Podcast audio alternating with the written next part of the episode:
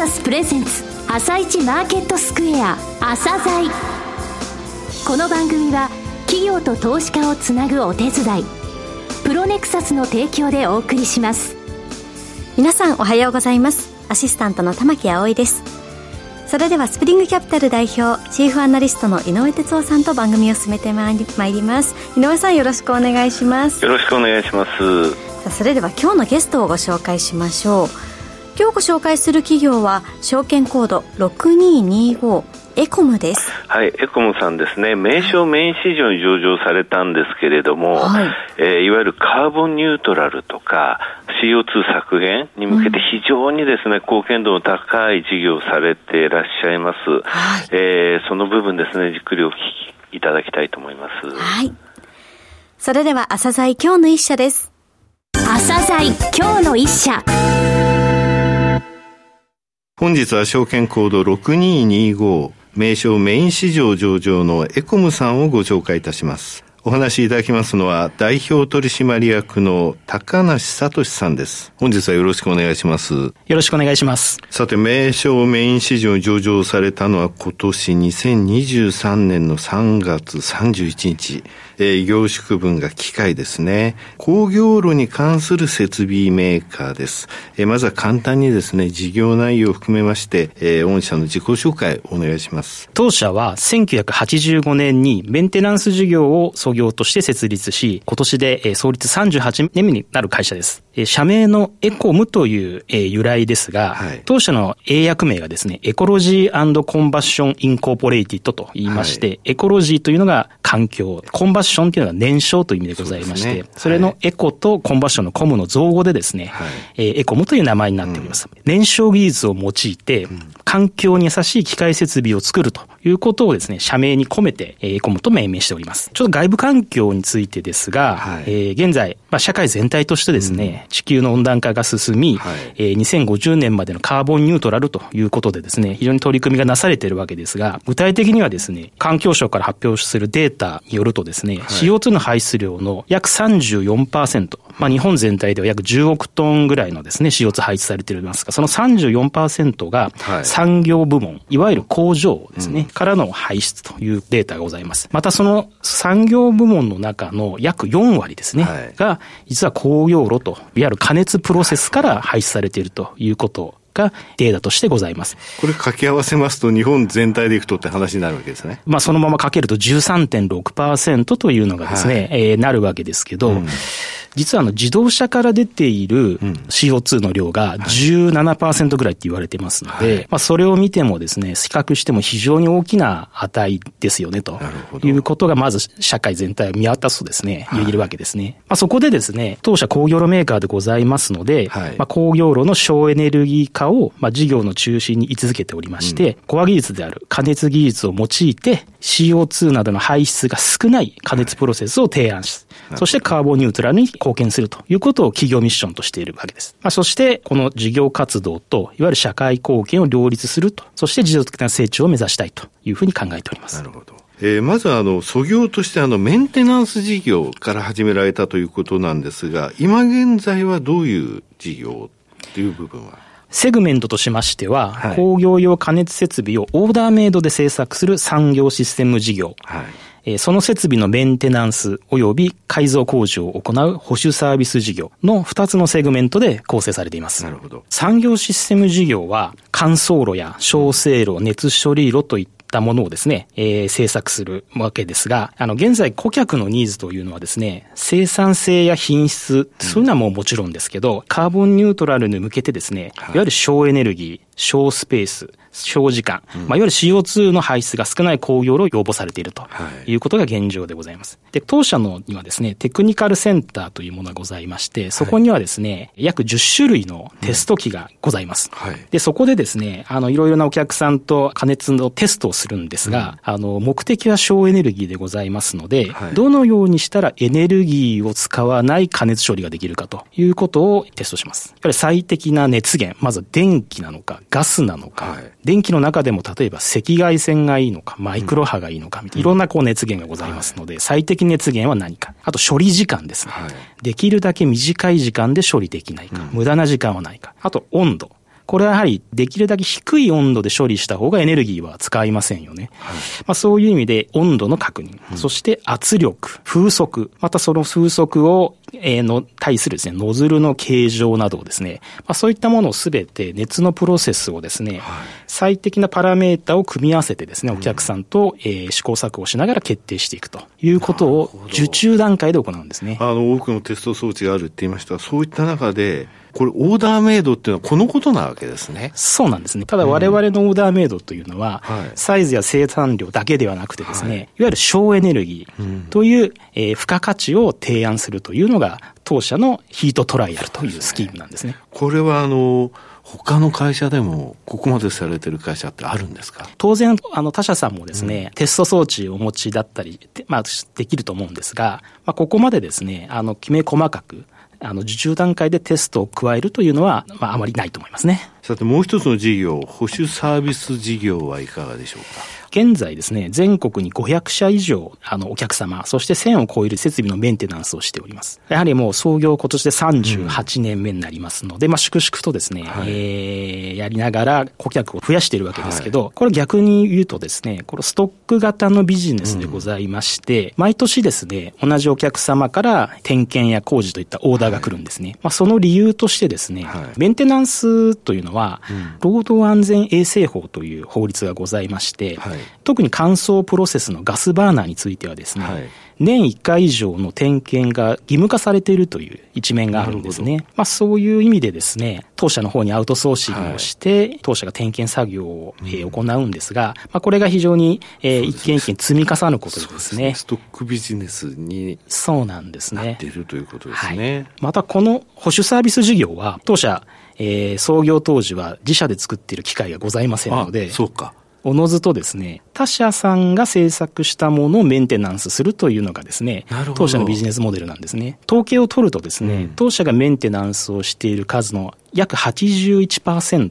は、他社さんが作った工業路のメンテナンスになっています。もう少し具体的に説明しますと、当社点検工事の、まあ、ストック型のビジネスの他にですね、えー、省エネ改造工事を行う、ファーネスエンジニアリングという部門がございます。工業路のですね、使用年数というのは非常に長くなっておりまして、ね。はい、短くても10年とか、うん場合によっては20年、30年と。はい、ただその中でカーボンニュートラルを達成しなきゃいけないということで、うん、今使っている機械設備をですね、改造することで少しでも CO2 の排出量を減らせないかっていうお客さんのニーズが非常に高くなっているんですね。はい。まあ、そこで我々の点検の技術や改造の技術が蓄積されてますので、お客様にですね、あの、こういった省エネを目指した改造工事というのが非常に急増しているということですね。例えばですけど、はい、今の使っている設備、うんの、えー、排熱、まあ、それをこう煙突から捨ててしまっていると。うん、まあ、そういった排熱をまた回収して、うん、えー、ガスバーナーの、えー、燃焼エアに使ってみたりとか、まあ、そういうようなですね、また断熱を強化してみたりだとか、はい、あと漏れてる熱をしっかりとシャットアウトしてあげると。うん、まあ、そういう工事をすることで、場合によってはですね、3割から4割の、えー、エネルギーの使用量を削減することができるということですね。このように、はい、えー、産業システム事業と保守サービス事業によって、工業類に関する設計製造からメンテナンスまで、一気通貫で行うことができるのが、当社の強みであり、えー、設計のみ、えー、製造のみといったメーカーが多い中です、はい、顧客企業からの高い信頼を得る源となっております。さて、御社ですけども、今年3月末に上場されたことはご紹介いたしましたが、それ以前ですね、2020年に関西電力さんと、えー、そして2021年にはのりたけカンパニーリミテッドさんですね、えー、こちらと資本提携をされていらっしゃいます、えー、この意図した部分等についてお話しいただけますか？おのおのテーマは、えー、もちろん違うんですが、はい、協業のベースとなっているのはですね、やはりカーボンニュートラルを見据えた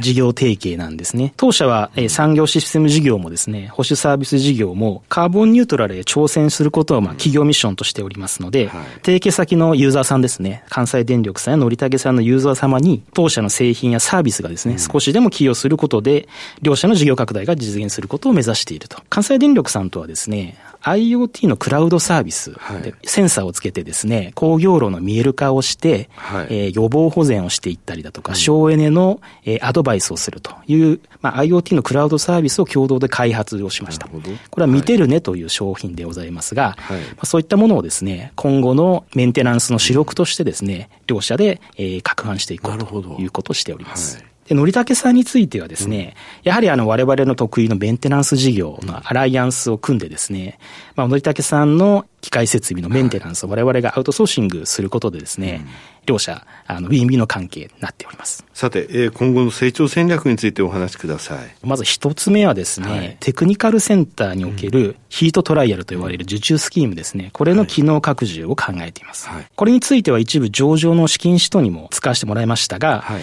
近年ヒートトライアル経由で受注が増加していますので、うん、まあ今後のテスト機の拡充、それとテスト環境の整備ですね、をすることでですね、えー、売上アップを目指していきたいというふうに考えております。で、二つ目はですね、自動車業界の EV 化への対応ですね。うんはいで、自動車協会はですね、えー、我々の売上の約7割を占めるメインのユーザーさんなんですね。で、ね、現在ですね、まあその自動車業界さんは100年に一度の大変革期ということに突入しています。うん、まあ具体的にはケースですね。で、ね、我々の場合はですね、ケースの E の部分であるエレクトリックのとこですね、はい、電池やモーターといった新しい電動化の部品の生産設備を取り込むということが自動車業界での今後の成長の鍵、生き残りだというふうに考えております。現在ですね、我々、えー、EV 化に関する受注案件はやはり急増しておりまして、うん、直近3関連の受注件数の約3割をですね、この EV 化のから出る新しい機械設備の受注になってきてるんですね。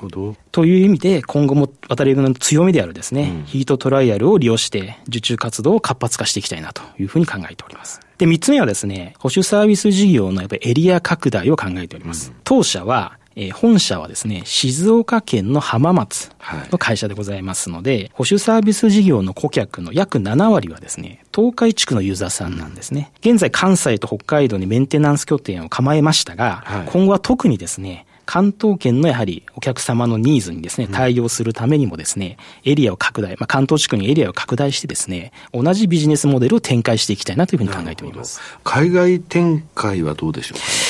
そうですね。これもですね、成長戦略の中に入れておりまして、まあ、実は当社が制作した機械設備の最終の仕向け値ですね、はい、は、まあ、現在でも約半数が海外なんですね。うん、ただですね、それはいずれも日系の企業なんですね。はい、で、今後ですね、やはり外資系の企業さんも含めてですね、アプローチしたいと考えております。ただ我々ではなかなかですね、海外営業のノウハウというのはございませんので、はい、実は、まあこういった資本提携先ののりたけカンパニーリミテッドさんなんかは、非常にこう海外への販売もすでにお持ちですので、うん、まあその辺もですね、資本提携、協業のですね、一つのテーマとしてこれから取り組んでいきたいなというふうに考えております。さて、えー、株主還元についてのお考えも教えてください。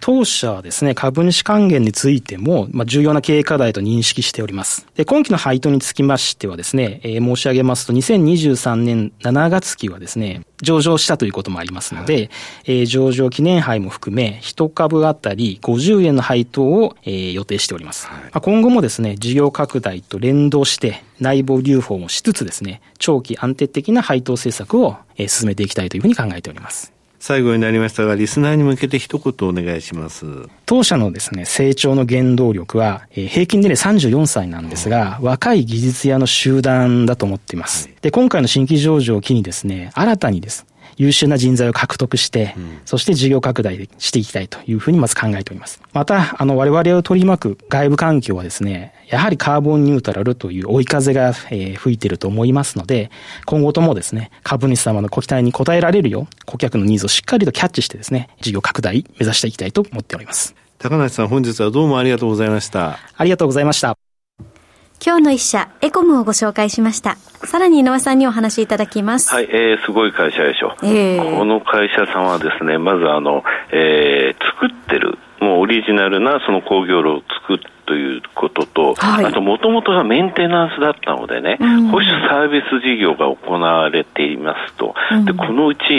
実は8割が他社の工業炉だということなのね。だ作りっぱなしじゃないわけよ。はい、初めメンテナンスから始めてるから、よその会社の工業炉もちゃんとメンテナンスできて、うん、でそれをね、あの、すぐかえあの作り変えるってわけいかないから、うん、それを、あの、かあの、改修工事って言いますかね、改造工事。ってが行えるんですよね、えー、そうやって日本のカーボンニュートラルのところにすごく寄与する、そういう企業さんなんですよね。うんえー、で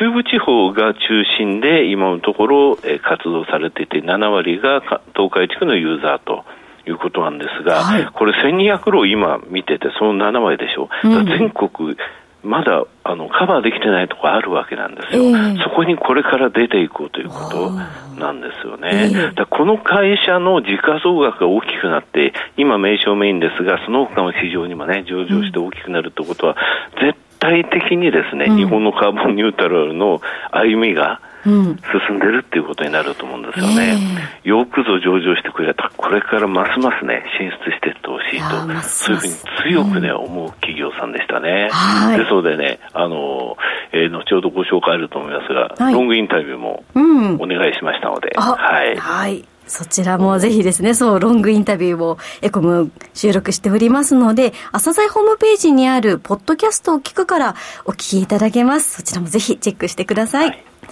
それでは一旦お知らせです。企業ディスクロージャー IR 実務支援の専門会社プロネクサス。上場企業のおよそ6割2200社をクライアントに持つ。これはアジア証券印刷の時代から信頼と実績を積み重ねてきたからこそ。さらにプロネクサスが目指すのは企業と投資家をつなぎ日本の株式市場を活性化させることです。プロネクサス。私たちは個人投資家の皆さんを応援します井上哲夫今日のストラテジーそれでは井上さん、後半の解説もよろしくお願いします。はい、えー、個別銘柄紹介すると言いながら、なかなかね、紹介できないようなマーケットの状況が続いてて、そうでしたね。えー、先週も申し上げましたが、ダウが絶好調なんですよね。はい、この17日間で16勝1敗。うん、5.6%上昇してるんですが、はい、RSI の14日っていうのは重要な、ね、指標なんですが、それの10日移動平均と5日移動平均を足した数字って、この番組で結構紹介してるんですが、えー、これがね、今朝終わった段階で168.08、これ160っていうと、えー、結構ね、過熱感あるところまで来てるんですよ。えー、あと3日ぐらい天井打つと思うんですね。はい、じゃあ一方で日本の日経平均はっていうと、これ昨日段階で80.54、半分以下なんですよ。で、これはね、実は先週あの水曜日の段階でテクニカルって申し上げましたけど、あの水曜日へ底打ちして、うん、えー、その後4日間808円上がってるんですね。うん、えー、先ほど言いました、えー、7月10日以降では1088円なんで、つまり、えー、75%はその後で上がってるってことなんですよ。うん、で、まあ、あの、アメリカとね、日本のマーケットのパフォーマンスをさ、昔、その前はね、日本の方が高かったけど、アメリカの方が絶好調になってますよと言ったところからは、はい。ここからはアメリカの方が3日ぐらいで底、えー、天井打つだろうし、日本は先週の水曜日に底打ちして上がってきてるというところで、うん、テクニカル的にはここから日本の方に分がある状況になってきてるということなんですよね。はい、まだ過熱感がね、ダウは2つ、日経平均1つ、5つのうち、えー、そういった状況なんで、まあ、地政学リスク何もなければね、うん、えー、テクニカル的にはちょっと上がりやすい場面であることは変わりないということです。はい、ありがとうございます。。井上さん本日もありがとうございました。それではリスナーの皆さん、また来週。朝鮮この番組は企業と投資家をつなぐお手伝い、プロネクサスの提供でお送りしました。